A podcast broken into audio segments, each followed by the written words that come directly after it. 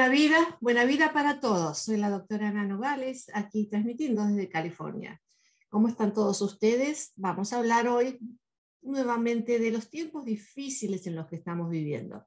Vivimos en tiempos turbulentos, no hay duda, tantas cosas que están pasando alrededor nuestro, eh, en nuestra comunidad, en nuestro país, en el mundo, ¿no? Y, y cómo, cómo negarnos a, lo que está ocurriendo. De, alguna forma nos afecta, nos afecta y, a algunas personas nos afecta más que a otras, pero en realidad yo creo que nos está afectando a todos. Y yo creo que en estos tiempos turbulentos todos vamos a sufrir algún tipo de consecuencias.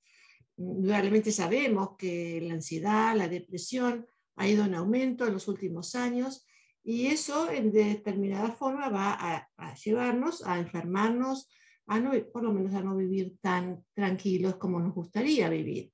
Es decir, están pasando muchas cosas. La pandemia ha sido un factor indudablemente terrorífico para muchos, la pérdida de, de, familia, de seres queridos, eh, la enfermedad, las consecuencias que ha tenido para muchos, consecuencias a largo plazo, consecuencias que mucha gente todavía está teniendo, experimentando, eh, viviendo con malestar, con dificultad para respirar, algunas personas con esa, esa sensación de tener una nube en su mente y no poder pensar bien, todo eso que está pasando todavía en, hoy en día y que no hemos terminado con la pandemia porque la pandemia todavía continúa y tenemos amenazas de nuevos factores como la del mono, espero que no sea una, un problema mayor, pero no sabemos, es como un factor amenazante que está continuamente ahí, y el Omicron que mientras tanto hace que nos continuemos enfermando, quizás no con tanta gravedad como antes, pero como es tanta la gente que se han, se han multiplicado mucho también las, los problemas que tengan que ver con salud física ¿no? y mental también.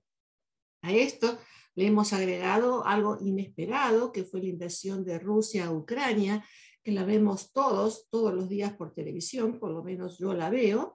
Eh, no es necesario que veamos todos los días este, esta situación, pero realmente es algo de todos los días. Ayer me impactó muchísimo ver ese misil que parecía un avión dirigido a un centro comercial, pero por favor, ¿no?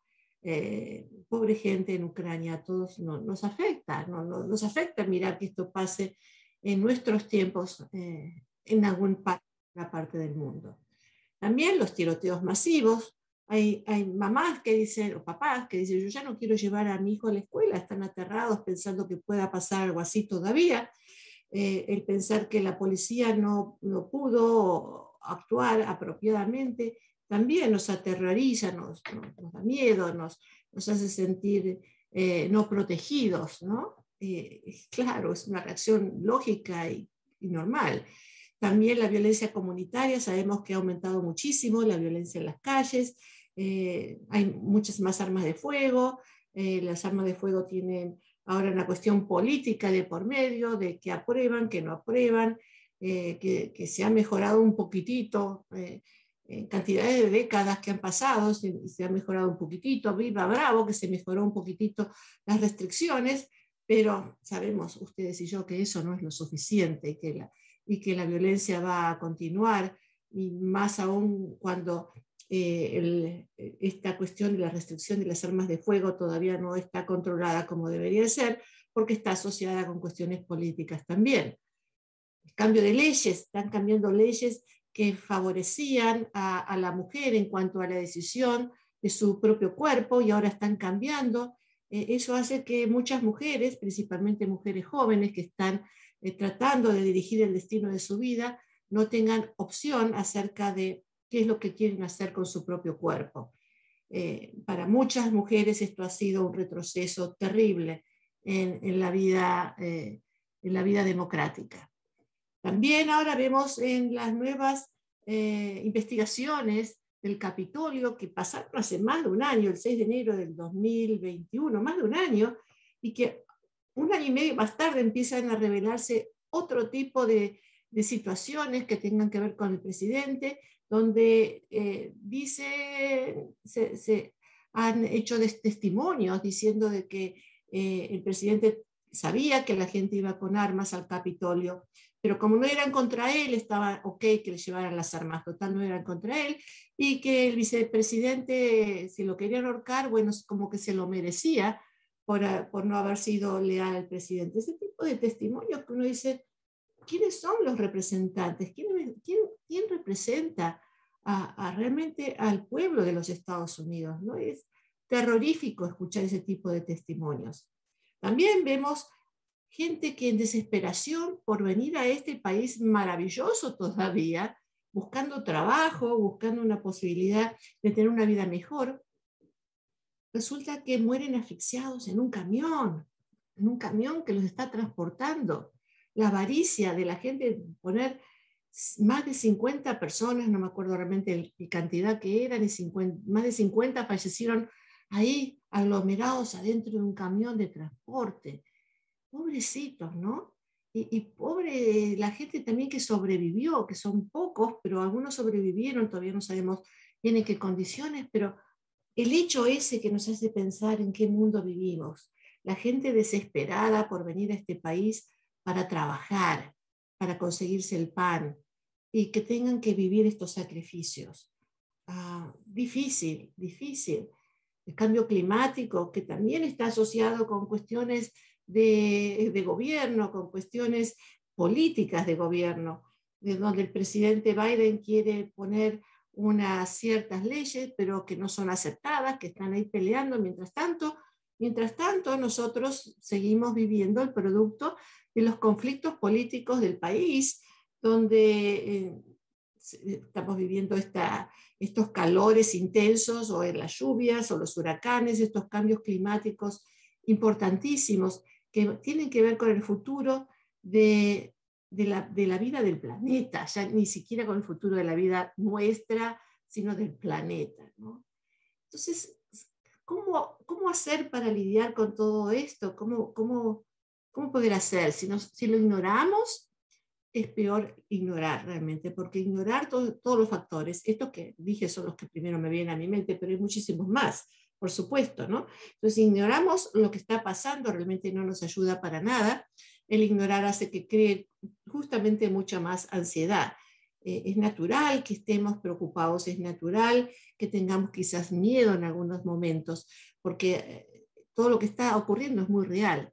Ignorarlo, hacer como que que no existe, es desconectarnos de una realidad que no nos sirve para lidiar con los problemas que, que, tenemos, ¿no? El estar en contacto con la realidad nos hace sentir que, que sabemos lo que ocurre.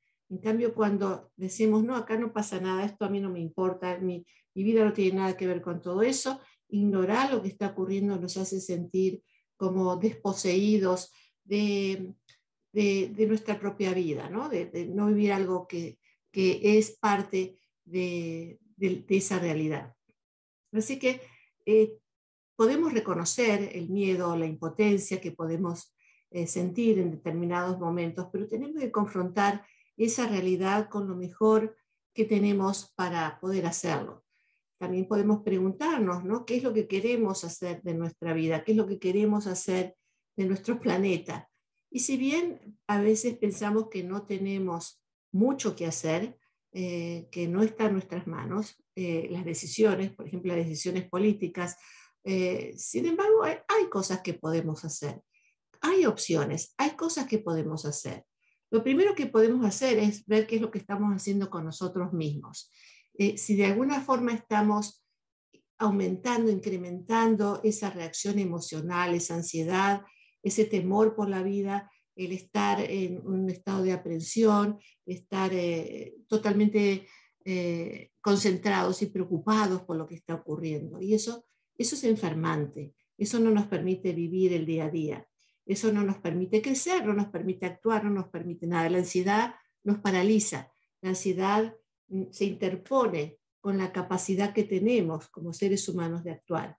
Así que tenemos que pensar qué es lo que queremos hacer con nuestra vida y una forma también importante de, cuidarnos es asociarnos con gente que sea positiva, que quizás piense o no piense como nosotros, no importa si piensan o no piensan como nosotros, sino lo importante es estar con gente que encuentre soluciones, que encuentre medios, que encuentre caminos para sentirse mejor en la vida.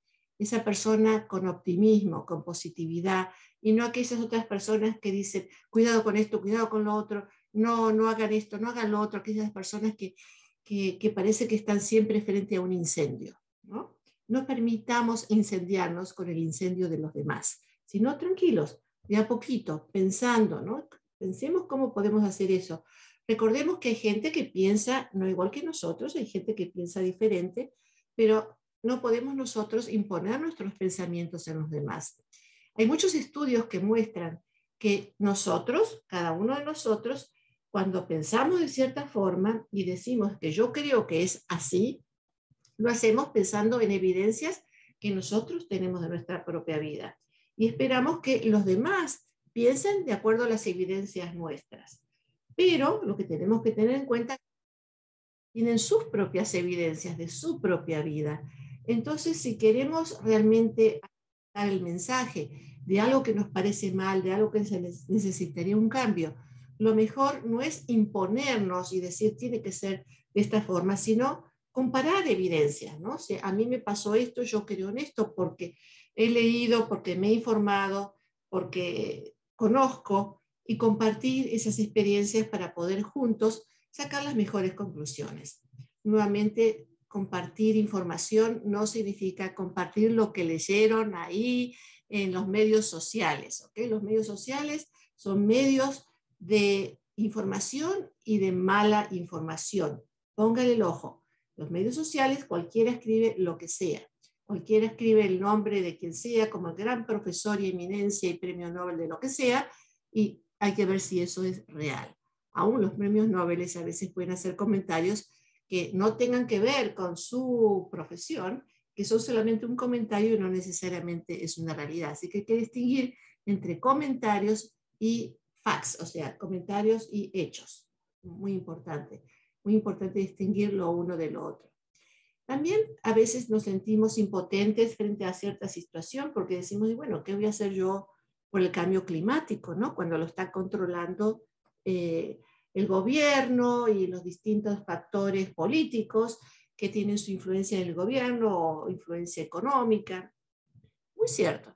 Sin embargo, hay cosas que cada uno de nosotros podemos tener responsabilidad acerca del medio ambiente y que ya lo sabemos, como conservar el agua, cómo usar, eh, eh, poner los descartes eh, y poder hacer reciclaje del papel, de los plásticos. Bueno, ustedes lo saben, no hace falta que yo se los repita. O sea que hay contribuciones que podemos hacer. Y cuando decimos, bueno, pero sí, pero con Ucrania, por ejemplo, ¿qué podemos hacer? Pues cosas, ¿no? podemos quizás hablar con nuestros representantes políticos y decir que queremos que, que se apoye a Ucrania o podemos hacer pequeñas cositas que nos hacen sentir bien, eh, quizás alguna donación a, la Cruz Roja o algún ente que esté enviando recursos a Ucrania, a la gente en Ucrania, aunque mande 5 dólares, 10 dólares, si todo el mundo mandara 10 dólares, imagínense qué contribución maravillosa sería para el mundo, ¿no? O otras cosas simples, por ejemplo, yo he puesto unas flores azules y amarillas en mi balcón, eh, como un, un símbolo de, estar apoyando al gobierno de Ucrania, a la gente, más que al, gobierno sí, pero también a la gente de Ucrania. Son cosas pequeñas que cada uno de nosotros podemos hacer que nos hacen sentir bien y que a veces pensamos que no tienen valor y sin embargo a través del tiempo de pronto encontramos que alguien en nuestro camino nos dice, sabes, con lo que tú hiciste en aquella oportunidad eh, me ayudó muchísimo. Pequeñas cositas a veces tienen grandes logros. Así que tomar acción en cosas pequeñas o grandes o lo que uno pueda, siempre tienen un valor positivo. Y tienen un valor positivo para uno mismo también, saber que uno pudo hacer algo, ¿no? Así que esta sensación de incertidumbre de lo que está pasando a veces hace que la gente piense catastróficamente, que piense eh, el fin del mundo, que piense en la condena de Dios, que piense en eh, cosas terribles eh, que van a ocurrir, eh, la Tercera Guerra Mundial, pero realmente tenemos que parar el pensamiento catastrófico y pensar cómo controlar esos pensamientos, pensar en cómo em, cómo a veces nos traicionamos a nosotros mismos, porque aquellas personas que piensan catastróficamente, que se van de 0 a 100, así de volada, eh, eh, si se ponen a pensar en el pasado, todas las catástrofes que pensaron que iban a pasar, se van a dar cuenta de que la mayoría no ocurrió. Quizás habrá ocurrido alguna y por eso es su reacción ahora, pero la mayoría de todos esos pensamientos terribles no van a pasar. Algunas personas sienten de que pensando catastróficamente pueden prevenir situaciones peores. Y, y, tampoco el pensamiento catastrófico paraliza, tampoco previene, tampoco mejora, tampoco nada, nada, no sirve para nada el catastrófico. ¿Y cómo podemos identificar esos pensamientos? Pues la meditación ayuda mucho, la meditación nos, hace, nos permite tomarnos un tiempo eh, para pensar, para concentrarnos en nosotros mismos. Podemos tomarnos cinco minutitos para meditar y para decir qué estoy sintiendo, qué estoy pensando, cuáles son mis pensamientos en, este momento, qué es mío y qué es realmente del mundo exterior y poder hacer esa separación, ¿no? Es decir, esto está ocurriendo afuera, pero dentro mío puedo mantener la paz porque este es mi cuerpo, esta es mi vida, estos son mis pensamientos y voy a mantener la paz en este camino de mi vida. Eh, y poder entonces entender cómo esos pensamientos a veces actúan, cómo, cómo los podemos observar con la meditación. Con la meditación nos convertimos en observadores, en poder mirarlos y reconocerlos, algo así como quien toma un objeto y lo mire y lo reconoce. Así podemos hacer con la meditación, de decir, ¿por qué, soy, eh, ¿por estoy pensando esto tan negativamente? ¿no? ¿De dónde viene esto? Eh, ¿qué, para qué me ayuda a pensar de esta forma? ¿Qué puedo hacer al respecto? Eh, es decir, la meditación nos ayuda a poner las cuestiones que estamos viviendo en perspectiva y darnos cuenta de qué es lo que está ocurriendo afuera, qué es lo que podemos hacer, qué es lo que no podemos hacer, manteniendo esa paz interiormente. Pero cuando ya hay mucho estrés en la vida, ya sabemos que el estrés nos va a afectar, el estrés eh, tiene consecuencias, consecuencias en la vida emocional, desarrollando ansiedad, depresión, ataques de pánico y, insomnia, el no poder dormir, el tener molestias en el cuerpo, el, sentirse eh, con tensión, sentirse con dolor, ah, las pesadillas, uh, sentirse desesperado, el estar preocupado todo el tiempo. Y, y muchas de estas personas que sienten de esta forma tratan de calmarse con alcohol, con drogas, lo que realmente crea situaciones mucho más complicadas y mucho más difíciles. El alcohol y las drogas o el fumar no lleva a ninguna posibilidad de mejoría, al contrario, complica la, salud mental de cualquier persona. Así que eso no es una solución para nada. La adrenalina, por otro lado, que acompaña al estrés, hace que nos sintamos con más tensión y que, produzca esos dolores de cabeza, esos dolores de estómago o problemas para respirar. Eh, o sea que trae la adrenalina como producto del estrés, trae todas estas repercusiones en, el cuerpo también, que hace que mucha gente vaya al médico por eso y que vayan con ataques de pánico a las sales de emergencia y que le digan, no, no, no, esto es ansiedad, vaya y tranquilícese. Me encanta cuando le dicen eso, cuando vienen los pacientes me dicen que fui a emergencia al hospital, me tuvieron ahí por horas y me mandaron, pensaba que tenía un ataque al corazón, me mandaron a la casa y me dijeron, que era estrés, que, me calme. Qué fácil, ¿no? Estrés y que se calme. Sí, señora, cálmese, sí, señor, cálmese, y con eso va a estar bien. ¿Cómo hacemos para calmarnos? Es, es el asunto. ¿Cómo hacemos si vivimos ah, en, este, en este momento tan difícil que para tantos, para tantos es tan difícil de, de poder llegar a, a manejar? Entonces, pregúntese a usted mismo, Primero, meditación o estar tranquilo, pregúntese qué es lo que te está pasando, cuáles son los pensamientos que usted está teniendo acerca de lo que está ocurriendo, mírelos, examínelos, a ver de dónde vienen, eh, qué, qué pasa con ellos, qué es lo que usted se está diciendo usted mismo. Fíjese también dónde siente usted ese estrés. ¿Lo siente en el estómago lo siente en la respiración, que se queda corto de respiración, lo siente con dolores de cabeza, lo siente con problemas gastrointestinales, constipación, diarrea. ¿Cómo siente usted? ¿Cuál es el órgano vital suyo que siente que vive con usted el estrés de todos los días o, los, o, o de una crisis? ¿Dónde lo aloja usted? Todos tenemos alguna parte del cuerpo que es la más sensible al estrés. Y esa parte de ese cuerpo la tenemos que cuidar, porque si no nos enfermamos, si nos enfermamos.